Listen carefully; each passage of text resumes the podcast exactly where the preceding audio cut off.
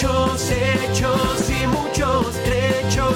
Dichos, hechos y muchos trechos. Refranes dichos muy, muy divertidos. Tendrás siempre aquí. Dichos, hechos y muchos trechos. Hola amigos, bienvenidos a otro episodio más de Dichos, Hechos y Muchos Trechos. Bienvenido a este programa que está muy emocionante, Luis. Ah, sí, está muy emocionante. Yo soy Luis Canavero y para mí es un placer estar acá, ¿eh? Realmente. Bien. Hoy seguimos con un poco de calor, pero estamos bien. Pero vamos bien. Me- te digo emocionante, Luis, porque, porque me trae memorias de, de cuando era adolescente yo. Uy, qué peligro. Y no, porque, eh, había cierto peligro. Mirá que hoy, si estarás nervioso que ni te presentaste hoy. Bueno, yo creo que ya la mayoría me conoce. Sí, no importa, Los pero- cinco seguidores que tenemos. Sí, hoy tenemos uno más, vamos arriba. Pero para los que no me conocen, soy Ruido López. Gracias, ahí amigos. está, ahí está. Luis, el día de hoy quiero que, que platiquemos de un dicho que, así como tú tienes esta memoria de tu abuela que te decía que dime con quién, con quién andas y te diré quién eres. Ajá. Este dicho era algo así que mi- mis, mis padres eh, me decían, el que nada debe, nada teme. bueno, época difícil, te digo yo, porque todo el mundo debe algo, ¿eh? Eh, ¿eh? Mira, yo- Esa sonrisa me lo dice todo. no, amigo. es que me trae memorias, me trae memorias. Y fíjate que la memoria que más grabada tengo de aquel tiempo era, recuerdo que yo, en, en el, el vocabulario que usamos o que usaba yo en México en aquel Ajá. tiempo, la tienda de la esquina donde vendían comestibles y refrescos y cosas así, le decíamos tendajo. No sé si... Qué cosa rara. Bueno, es la palabra que usamos entonces, pero era la tienda de la esquina. Y ahí nos congregábamos muchos amigos ahí a platicar, a tomar Claro, un refresco. En la esquina, sí. Y, y la verdad que yo recuerdo, pues que nada más estábamos platicando, usualmente era una, algo frecuente, amigos, que tomábamos un refresco, a veces durante el día, a veces en la noche. Eh, no recuerdo que nadie tomara cerveza ni nada, simplemente estábamos ahí platicando. Pero claramente me acuerdo una ocasión que viene la policía Mirá. y se iba acercando esta patrulla Ajá. y todo el mundo corre. Automáticamente. ¿no? automáticamente. Sí, sí, tal cual. yo, yo también salgo Tal disparado. cual, tal cual. Y luego me quedo pensando, pero ¿yo qué hice? Claro, ¿y para qué corro yo, no? Entonces me, me- me frené y, y ya, o sea, me quedé yo ahí porque, porque me acordé. nada debe, nada teme, nada claro. debe, nada. Si, si me hacen preguntas, yo no tengo nada malo que ocultar. Y, pero, pero no es la única vez que me han pasado cosas así. Y, tengo que recordarme, bueno, pero ¿por qué? O sea, Es que la gente tiene esa tendencia. Yo recuerdo también una vez estaba, estando con mi amigo Pepe, fuimos a ver al Club de, de- de los Amores, este, y estábamos en la, en, la, en la salida del estadio, este, y hubo algo, pasó algo ahí, no sé qué pasó, porque nosotros estábamos, no lejos, pero estábamos, no estábamos en el, en el asunto ahí. Y pasó algo y de repente vimos que venía toda una cantidad de gente corriendo, y nosotros empezamos a correr, y venía la policía con palos y todo. Y yo me paré. Y me dijo, ¿para qué corres? Me dijo el policía. Y la, la verdad es que no sé, yo vi que todo el mundo corre y yo corrí también. Y me quedé, porque me iba a pegar el hombre. ¿no? Y yo no había hecho nada, o sea, no había. Sí. Pero como todo el mundo corría, yo corrí también. sí, y yo creo que es un reflejo automático. Sí, sí, sí, sí. Corren todos, yo también. claro, claro, no es terrible. Ahora, en otro contexto, eh, yo creo que las mamás tienen como un sexto sentido, dicen, ¿verdad? Y, Sí, claro. Y ella siempre, mi mamá siempre figuraba que yo estaba ocultando algo. Eh, algo hiciste sin vergüenza. Sí, algo, algo hiciste. Y, y ahí el dicho que decía, porque el que nada debe, nada teme. Sí, no, claro. Pero claro. yo creo que andaba así como que incómodo, Sí, sí. como que me movía, Sí, como que algo estaba ocultando. Sí, sí, o cuando de, de repente a mí, a mí me pasaba con, con mi hija o con, con, con, con mis seres queridos, que venían y, y- y- eran más cariñosos de lo normal. Y decías, ¿qué hiciste? Algo hiciste o, o cuánta plata querés, ¿viste? O sea, Sí. por ahí, ¿no? Hola, ¿cómo estás? ¿Qué? Nunca te preguntan cómo están. Te preguntás por la escuela y de qué hiciste en la escuela. Es cosas de la escuela, ¿no? O sea, Ah. no- te- tratan de contestarte lo menos posible. Cuando conversaban mucho decían, "Mm, esto huele mal. Ajá. Sí, y, y yo creo que tiene, este dicho tiene mucha verdad Sí, por tiene, detrás. sí, tiene, sí, claro. Eh, entonces, porque ciertamente en cualquier circunstancia, si no has hecho nada malo, no hay, no hay nada que ocultar. Claro, claro, uno, uno, uno conoce historias, ¿no? No porque uno lo sea, obviamente, uno no es infiel ni nada por el estilo, pero, pero este, viste, cuando el, el- el marido o la mujer empieza a hacer como cosas que no hace normalmente, decir, "Mm, acá hay algo extraño. Sí. Bueno, mira, extraño". yo tengo eh, diferente, diferente ejemplo, pero, pero yo tenía un jefe. Que, como es- hay otro dicho que ve, ve, eh, moros con tranchetes, ¿sabes? De que, de que eso representa de que ve malas personas por todas partes. Ah, ok. Y él siempre decía, no, que fulano de tal, que, que otro sutano por allá, que estos son malos, hacen aquí, hacen allá. Y yo me quedaba pensando, conforme yo lo fui, cono- lo fui conociendo, conociendo, claro. me di cuenta de que todo eso que él miraba en otras personas Era él. era él. Claro, eso pasa también normalmente. ¿eh? Cuando vos, vos eh, proyectás en otra persona lo que sos vos. O sea, si vos pensás mucho eh, y mal de otra persona, normalmente es porque vos sos un mal pensado. Digo, Porque vos tenés culpa de algo Sí. y, y lo pensás, ¿no? Siempre, muchas veces. Como autojustificación. Bueno, Claro. es que yo lo hice, pero Claro, todo el mundo lo claro, hace. Claro, normalmente pasa eso. Normalmente cuando eh, vos este, haces determinadas cosas, pensás que todo el mundo la hace, que todo el mundo piensa igual. Y, y realmente no es así. ¿no? No, eh, lo, lo haces por un poco de culpa, ¿no? Porque, porque estás debiendo ahí. Sí. Entonces temes. Así es. Y la verdad que yo estaba pensando, Luis, de, de- de aquellos tiempos de yo vivir en México y, y cuando pensaba en algunas situaciones como a la que acabo de decir, yo no tenía ninguna culpa. Ah, pero Siempre- bueno, en ese la caso, culpa es de alguien más. pero en ese caso sí, o sea, re- no, yo no, yo no. Bueno, tengo que tener cuidado. Confíese, Rudy, No, no, ya, tengo, ya te estoy pensando aquí, ¿qué digo y qué no digo? Aquí tengo a mi hijo presente también. Y tenés que decir la verdad, vos tenés que demostrarte como sos, Rudy. Sí, pero, pero suavecito, suavecito.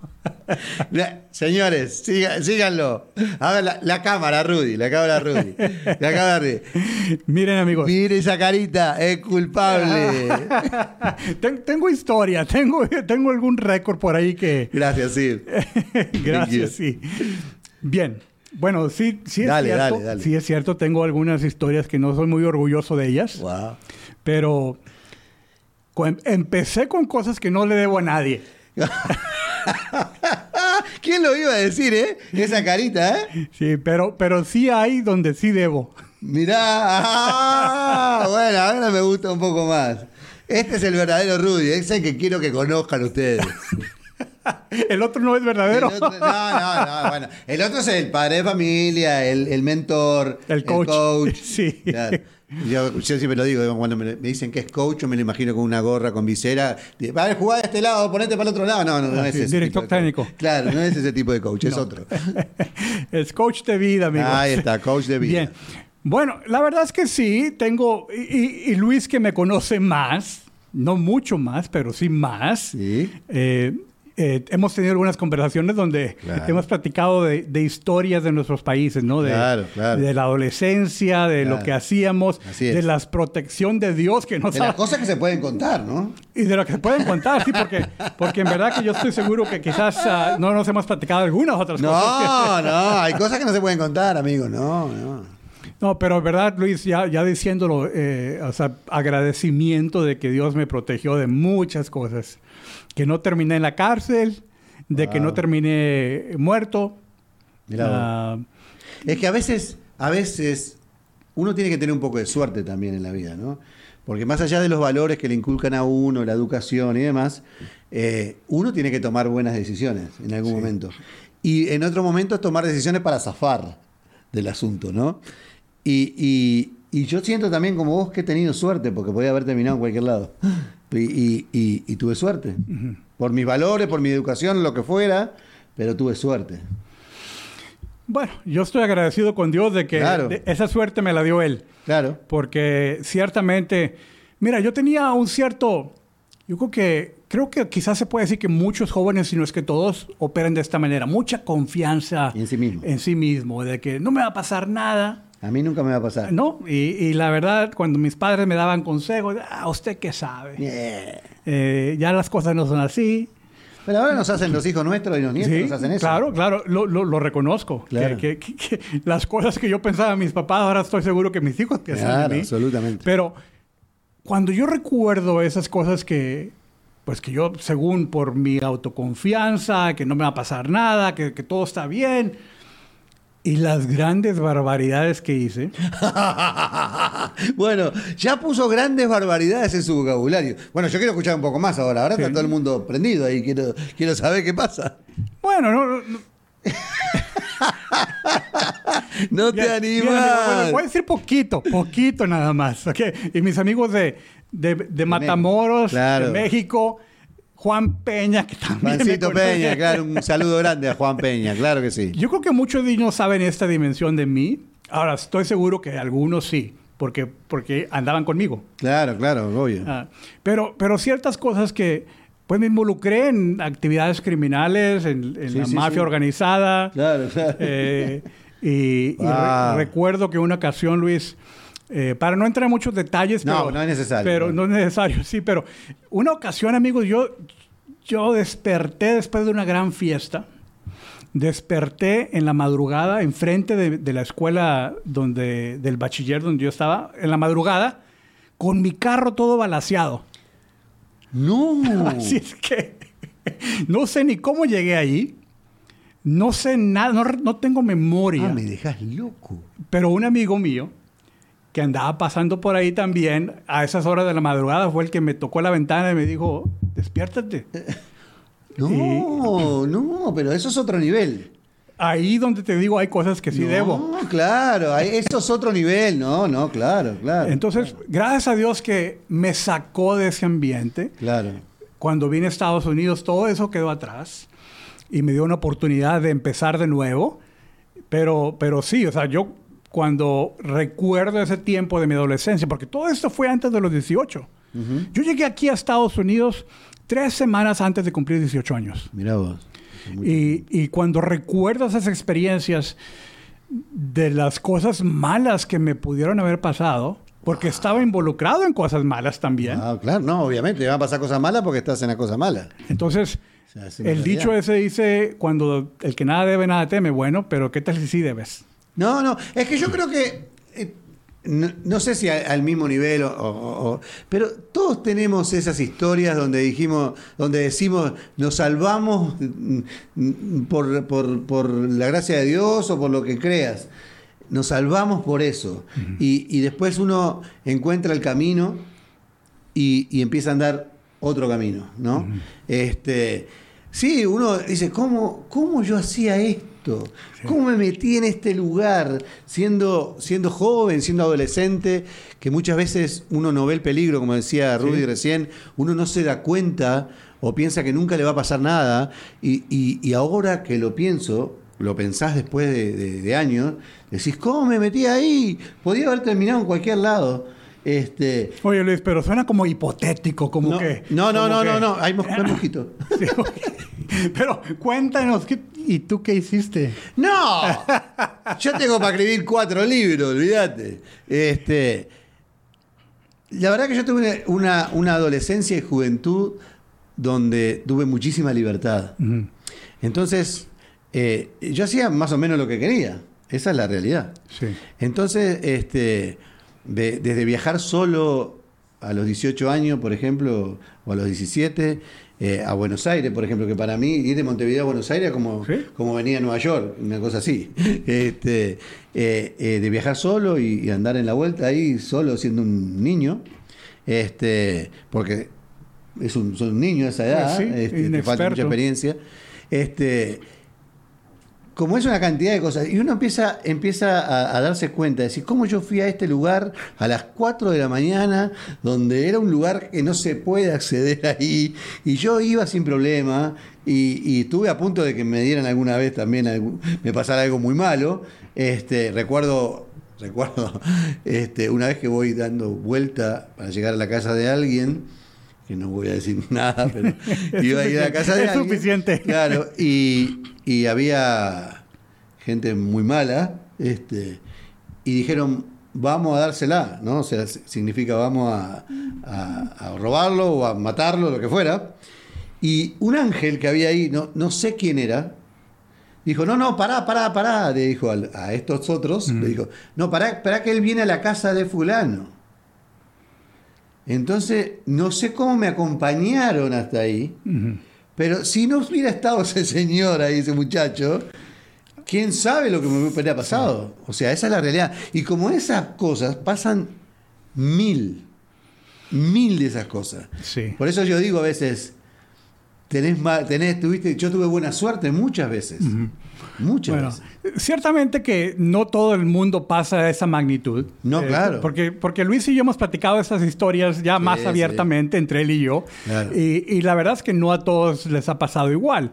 Pero sí, por ejemplo, sé que mi esposa me platica historias de, de su adolescencia. Y bueno, son cosas que no, no ciertamente te puedo decir nada, nada No, claro. comparables con las mías.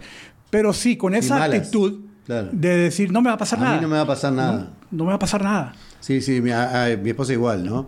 Este, también tiene historias muy fuertes. Ujú. Este, por suerte ya tenía buenos amigos y, y que, que- que pudieron rescatarla del lugar también. Sí. Este, pero sí, a todo, yo creo que a todos nos pasó un poco eh, alguna cosa mala que, que- que siempre tuvimos un ángel que nos salvó, o a- así como hubo alguien que te golpeó la ventana, hubo alguien que te fue a buscar al lugar donde estabas, o, o hubo alguien que dijo no, no, a él no. Este, eh, todos tuvimos alguna vez a- esa, ese ángel ahí que, que- Sí. que nos salvó. de- de- de Yo, yo pienso, mira, porque lo, lo acabas de decir de que tú tuviste mucha libertad. Sí, Y, y bueno, quizás yo también, pero a la misma vez yo vivía en casa con mis padres, eh, los dos involucrados con, con mi pues con mi desarrollo, con mi educación Claro, y todo claro. eso, que me quedo pensando, ¿y si yo no hubiera tenido padres? Sí. Y si hubiera sido completamente independiente, yo creo que ahí sí, Luis, ahí hubiera terminado muy, muy, mal. mal. Y lo que pasa es que por eso uno a veces tiene miedo con los hijos, con los nietos, Sí. con, y le dice cuidado con esto, cuidado con aquello, cuidado con lo otro, porque pasamos por ese lugar ya. Ya estuvimos ahí y entendimos que, que tuvimos suerte en algún punto y que por eso estamos acá hoy hablándolo. Este, si no, no estaríamos acá. Sí. Pero, pero hubo mucha gente que la pasó mal, que no tuvo esa misma suerte y la pasó mal. Pues decía, este, este amigo mío era, era, era buen tipo, era buena gente, estudioso. Sin embargo, se cruzó con alguien en el camino y tomó una mala decisión y terminó mal, ¿no? O terminó preso o muerto, que es lo peor, o lo- ¿no? Este, y, y realmente no tuvo esa suerte. Por eso uno a veces tiene miedo con los hijos, con los nietos, y dice, "Ey, cuidado con esto, no hagas aquello, no hagas lo otro, no hagas locura, mirá que te puede pasar esto, ¿no? Y ellos te dicen, "Ah, vos no sabes nada, olvídate. Sí. Mira, la verdad es que eh, vuelvo a, a- a darle crédito a mis padres que, que en el momento indicado Dios les reveló que, que me enviaran a Estados Unidos a estudiar. Y, y yo estaba receptivo a que se me abriera una, una oportunidad nueva. Eh, yo sabía que andaba por mal camino y, y que, y que si seguía igual iba, iba a terminar peor. O sea, iba, había riesgo de que acabara muy mal. Sí, sí. Entonces, cuando se a- a- abrió la oportunidad de venir a estudiar a la Universidad de Houston, la tomé con mucho gusto. claro. Eh, y, y porque yo estaba buscando esa salida. Esa salida, o sea, así. Y, y, y, y a veces no vemos, ya que hablaste de tus papás, y que los padres muchas veces, la mayoría de las veces, tomamos decisiones eh, en pos de mejorar con los hijos, ¿no? Que los hijos tengan nuevas oportunidades. Sí. Los padres tomamos decisiones dejando muchas cosas atrás para que nuestros hijos puedan eh, eh, tener un futuro diferente, puedan tener eh, otras oportunidades, ¿no? Que me imagino que tu papá fue el caso, dijo, bueno, yo me voy a mover a Estados Unidos porque quiero que mi hijo salga adelante. Quizás él se hubiera quedado en México y no hubiera tenido problemas y estaba todo bien. La verdad y, es que, claro, precisamente, si él hubiera escogido lo que él quería, se quedaba, él se, quedaba, en ahí, México. claro, y a eso le pasa a muchos inmigrantes. Es decir, ¿por qué estás acá? Y yo me lo pregunté 300 millones de veces, ¿no? ¿Por qué estás acá? Y, y un- y uno toma decisiones por los hijos, para que ellos tengan un futuro. Después puede resultar bien o mal, o mejor o peor, pero uno toma todo el tiempo decisiones por los hijos. Después ellos trazan su, propio camino y uno este, eh, espera que, que- que les vaya bien y que sean felices y todo lo demás. Este, no siempre pasa, pero, pero es lo único que espera. Uno no espera que sean ni ricos, ni, ni que sean grandes genios, ni eh, si son mejor, pero uno busca que ellos sean felices, porque esa es la base de la cuestión. Y uno tomó decisiones en su momento para que ellos pudieran tener esa oportunidad de ser mejores que lo que es uno. ¿Qué edad tenía tu hija cuando te viniste para acá? Ocho años tenía ella. Era muy, O sea, era que ella no pudo decidir. Ella No, no, no, tomaste no, la no, decisión por Yo ella. tomé la decisión y, y digo yo porque mi ex mujer, este, mi mujer en ese momento no se quería venir bajo ningún punto de vista. Este, fue una decisión mía, dije yo me voy porque creo que ella necesita otro futuro, que necesita este, nuevas oportunidades cuando crezca y por eso tomé la decisión. Después el tiempo va a decir si yo me equivoqué o no, ¿no? En Sí. ese momento. Este, y, y así pasó. Yo tomé la decisión, en realidad, yo tenía trabajo, yo estaba muy bien, yo hacía lo que me gustaba y demás, pero en un momento dije, no, hasta que pasó algo en el medio que me hizo, me hizo pensar este, que, que estaba, que tenía que tomar una decisión. Mm. Bien, pregunto porque yo tenía casi 18 años. Yo, yo, yo, yo fui muy partícipe en esa decisión de, de emigrar a los Estados Unidos. Pero, por ejemplo, mi hermana menor tenía 12. Ah, ella No tuvo las- no tuvo el voto ni, ni la suficiente voz para decir yo no me quiero ir. Ah, la verdad que no recuerdo si ella tenía opinión o no. Pero, pero sí, en verdad que en este caso mis padres o nuestros padres tomaron esa decisión para beneficio de todos. Claro, y ahí, y ahí cabe, ¿no? Que nada debe, nada teme. Porque venirse a otro país con otra cultura, con otro idioma, con otra impronta, con todo diferente, este, es un tema, ¿no? Es todo un tema, es todo, eh, hay que cambiar muchas cosas. Yo no sé en el caso de los mexicanos que están acá al lado, en el borde, o, o de los canadienses, yo qué sé, que están del otro lado, pero nosotros venimos de muy, muy lejos. Entonces la cultura es totalmente diferente, es distinta, y uno se adapta y muchos como dice eh, un amigo mío, muchos jamás desarman la valija, jamás ponen un cuadro, porque todos los días se van a devolver. Nunca pasa. Este, la mayoría del tiempo se quedan acá. Sí, es- es- es- para mí me causa gracia ese tipo de, de mentalidad porque no echan raíces aquí. No. No. no y, y- y como dices, con la valija todo el tiempo armada, Sí, pero pasan 10, Años. 20, 30 años. claro. O sea que ya es como para decir, acepta que estás Claro, aquí. claro, no, no, no. pero Ni- no aceptan. Y, y a mí me causa mucha gracia a veces también. Este, a veces me da rabia y a veces me depende cómo se tome. Porque, sí, así como que nunca cu- cuelgan un cuadro, ¿no? porque todos los días se van a ir. Este, es, mi papá, mi papá lo hacía cada vez que se enojaba. ¿no? Mi papá vivía acá también. Este, y cada vez que se enojaba por algo, por alguna cosa que le pasaba, decía, me voy a volver, yo me tengo que volver. ¿Qué vas a hacer allá? Estamos todos acá, están tus nietos acá, eh, eh, todos tus hijos, bueno, mi, mi, herma- mi otra hermana, que hoy ya es fallecida, eh, estaba en Chile, pero estamos acá nosotros, ¿viste? ¿Qué, qué vas a ir a hacer? Ya no hay nadie. o sea, este, pero siempre que se enojaba quería volver. Y hacía mucha gente, muchos compatriotas nuestros, quieren volverse todos los años, dicen que se van a ir. Todo, no, me voy, ya el año que viene me voy. Después tienen hijos, tienen nietos, y ya no te vas nunca más. Pero nunca son de este lado, siempre son de allá. Sí, bueno, papá es otro ejemplo. Ah, papá todavía está vivo, pero, pero siempre tiene esa añoranza de que le gustaría Claro. regresarse a México.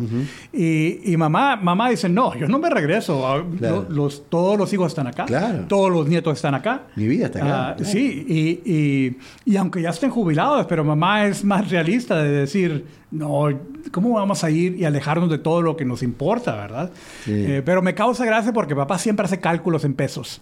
Ah, sí, sí, sí. Eso es otra, otra cosa. Sí, sí, sí, tal cual, tal cual. de- bueno, esto en dólares, pero en pesos sería tal cantidad. Claro, claro, claro, claro. Uno, uno, pero, sí, uno habla de ello, pero uno hizo lo mismo, ¿no? En su momento. Decía, ¿y cuánta plata es en realidad? O sea, ¿viste? en pesos, ¿no? ¿Y allá en Uruguay era tan caro o era más barato? Siempre tenía comparación de una cosa, que no tiene comparación, la verdad que no, no tiene, eso es totalmente diferente. Pero siempre se hace esa comparación. Ahora, con el tema de la tecnología, la cercanía, de todo eso, eh, lo ha hecho un poco más llevadero. Pero antes con- había que hacerlo por email o por carta, se comunicarse para allá, o por teléfono, que salían fortuna. La gente Cantidad. gastaba fortunas en teléfono. Cantidad, sí. Porque vivían allá. O sea, eh, no, no había WhatsApp en ese momento, había que llamar con tarjeta. Y cada tarjeta costaba cara. Sí. Y la gente gastaba el sueldo en tarjetas para llamar a Uruguay o para llamar a, A su del país, que era, claro. Entonces era re- realmente se gastaba mucho dinero, mucho dinero. Y aún, fíjate Luis, aún ahora, eh, porque a veces tengo que hacer llamadas yo a otros países. No, no es frecuente, pero sí tengo que hacer llamadas. Y cuando reviso eh, la tarifa, No, es carísimo. algunos países cuestan 2, 3 dólares el minuto. Luis, No, es una locura, es una locura. Realmente. una- y en, en aquella época era otra época y, y- y- y si no había que hacerlo por carta, esperar una carta, yo no escribí nunca una carta. Yo qué sé. O sea, la verdad la verdad. Este, era más difícil que alguien escribiera una carta o, que, Sí. o esperar una foto. De, un familiar este, lejos. Yo cuando vine para acá ya estaban los celulares, no con la misma este, eh, inteligencia que tienen ahora, pero, pero ya, ya se podía comunicar de otra manera. Pero hubo gente que la pasó mal, realmente la pasó mal y extrañó mucho. Y, hay- y hay mucha gente que no se puede volver porque no tienen papeles, porque después no se pueden. Ah, volver pueden, no que pueden, no pueden regresar otra Bueno, vez. en aquel tiempo, fíjate que eh, en, en aquel tiempo que me vine a Estados Unidos, 18, 19, 20, como yo, de, yo debía, yo temía. Claro, obvio. Entonces, sí podía regresar a México, yo no quería regresar. No, no, está loco. No, que me baleaban las patas, no. Sí. No, no quería volver. Entonces ah, tuvo que pasar más años para sentirme más tranquilo, de decir, ya puedo ir. Ya, ya no me conoce, ya tengo barba, ya no puedo. No, no. Pero, pero en verdad que, como dices tú, y esto sí conozco a muchos, Liz, que simple y sencillamente no tienen los papeles para regresar. Claro, Y es muy difícil. Muchos años. Muchos años y, y es muy difícil y, y siempre te preguntan, ¿y cómo la, cómo la llevas? Y se llora mucho. Sí. Esa es la verdad. Eh, a mí me pasó y le pasó a mucha gente este, de llorar mucho. En las noches, a mí me tocaba manejar en las noches este, por muchas horas cuando llegué y, y me pasaba llorando. Yo extrañaba mucho a mis amigos, mi familia. Creo que es importante, qué bueno que lo dices, porque eh, no, no es como para pasar mucho tiempo hablando de esto. No, no, no, no. Pero, pero viviendo en, en nuestros países, eh, se ve a, a Estados Unidos como que el sueño americano, como que vas a venir y todo te va a ir bien. Sí, me da más sueño acá, es verdad eso. pero como que, oye, el dinero crece en Fluye. árboles. No, no, eso no es verdad. Y, y la verdad es de que la vida es bien difícil acá. Sí, la vida del inmigrante en, en cualquier parte del mundo. Yo tengo amigos en Barcelona en- y, y la, vida, la vida del inmigrante es sumamente difícil. este, en este país, quizás sea algún, por el tema del idioma y demás, sea, hay muchas más barreras. Este, eh, pero uno se levanta a las 4 de la mañana y termina a las 12 de la noche y trabaja como loco y, y- y- y la verdad es esa, y se extraña mucho, se extraña la comida, se extrañan los amigos, se extraña la conversación después de un partido de fútbol, se extraña una cantidad de cosas, ¿no? Y la verdad es que, eh, porque volviendo al tema ese que te decía de que hacer cálculos en tu, en tu moneda nacional, Sí.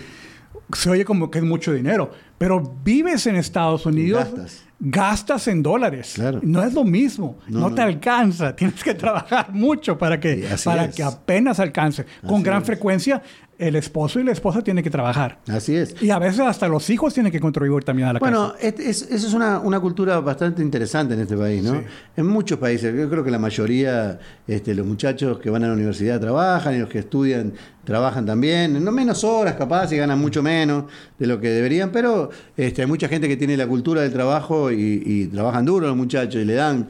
Este, eh, yo trabajé, vos sabés, en la construcción acá, hice una cantidad de cosas acá y, y me tocó tra- trabajar con muchos jóvenes que venían de México, de El Salvador, de Honduras, de Nicaragua, y, y realmente trabajan muy duro. Sí. Trabajan muy duro para poder mandar dinerito para allá muchas veces, que a veces mandan más de lo que pueden, porque, eh, y eso es un tema quizás para otro programa y demás, Sí. pero, pero muchas veces pasan hambre Oye, pero ¿y, y sabes qué? para mandar Y- dinero. Y creo yo que se crea una expectativa en, en casa, en- Claro. en, el país, en la, la familia, eh, en el país donde salieron, como que, como que son ricos.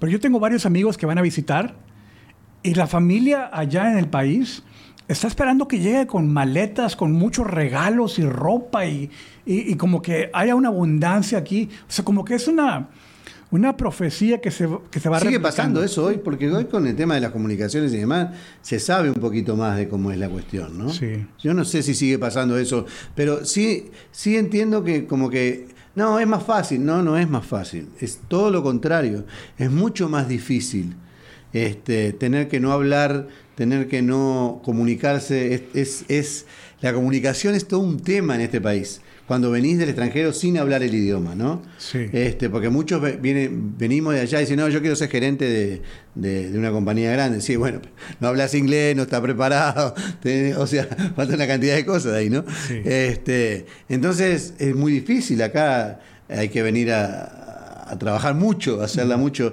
Y yo tengo una profunda admiración por todos esos muchachos jóvenes que se vienen en la bestia, muchas veces que es un tren que viene desde Centroamérica, pasa por México y, y la pasan muy, mal. Otros que cruzan el desierto, otros que, bueno, lo- de todo, como se pueden imaginar, como que ya saben. Y, y otros que, que mueren en el recorrido. Oh, es terrible. o sí. que, que las violan. Que quedan secuelas, sí, sí, sí. Que queda cosas Sí, sí, muy, muy mal. perdido brazos, piernas. Este, es, es muy, es muy difícil. Por eso digo, la- la vida del inmigrante acá no es sencilla, no es fácil.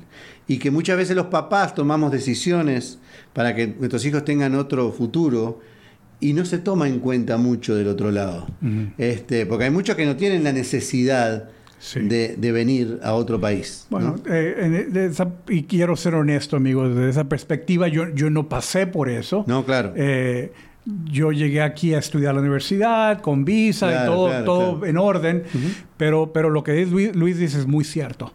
Eh, es algo que, que hay muchas, muchas, muchas personas que están pasando por esas dificultades y que Claro. hay que quitarnos el sombrero para No, reconocer yo no, el... yo no tengo ninguna duda. eh, eh, todo el trabajo duro, y no quiero, no quiero generalizar porque siempre generalizar está mal, pero el trabajo más duro lo hace el inmigrante siempre. Porque es más barato, porque hay una cantidad de, de- de factores ahí, ¿no? Pero se trabaja muy duro en este país, muy duro. Y, y en condiciones muchas veces que no son las mejores. Sí. Sí, la maquinaria es buena muchas veces, pero muchas veces no. Muchas veces te dan un tenedor y te dicen anda a pelear, anda a hacer, anda a hacer pozo y a, Con una cucharita. que tal cual. Sí. Este, y, y el hispano, como decimos nosotros, mete y mete. El hispano le da Muy para adelante, es muy muy trabajador, trabajador. Es muy trabajador. Sí.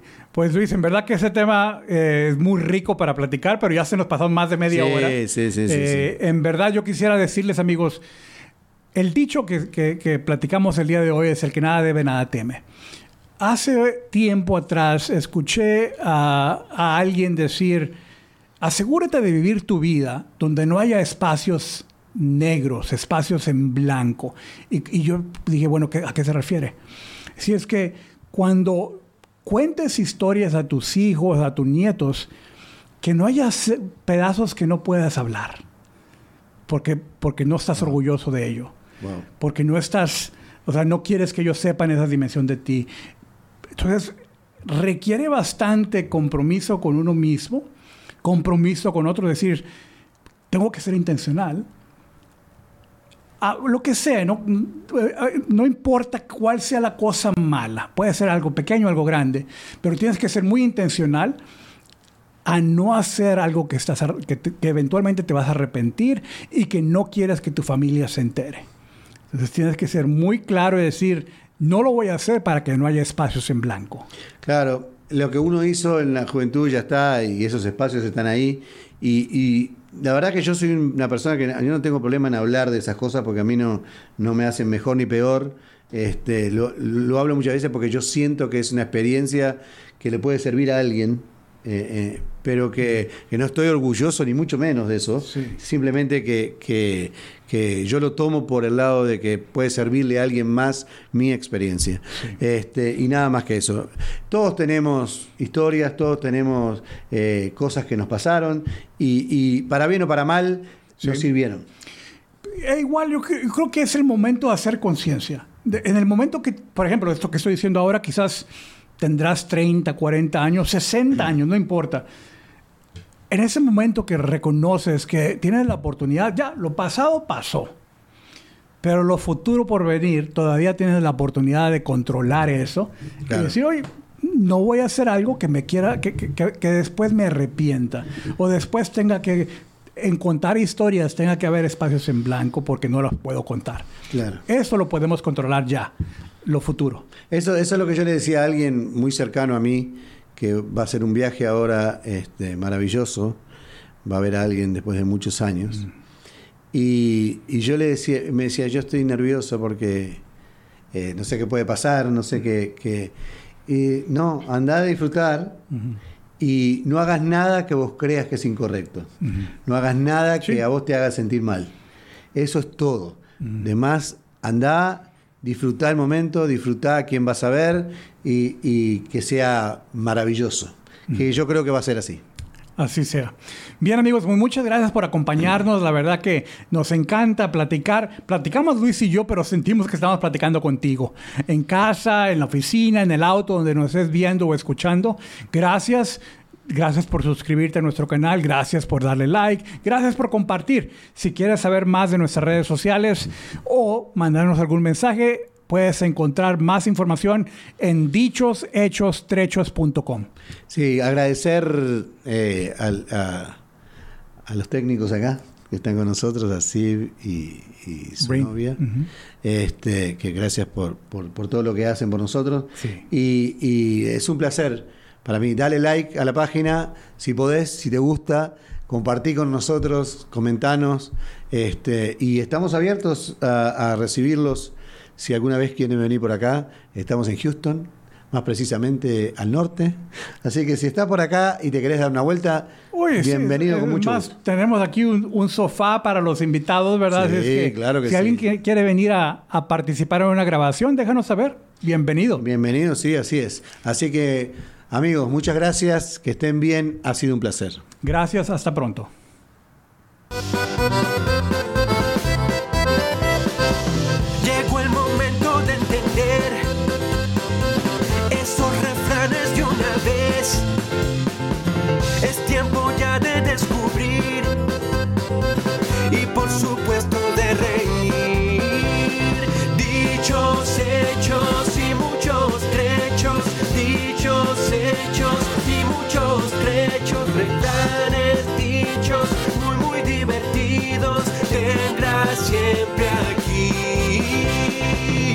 Hechos y muchos trechos.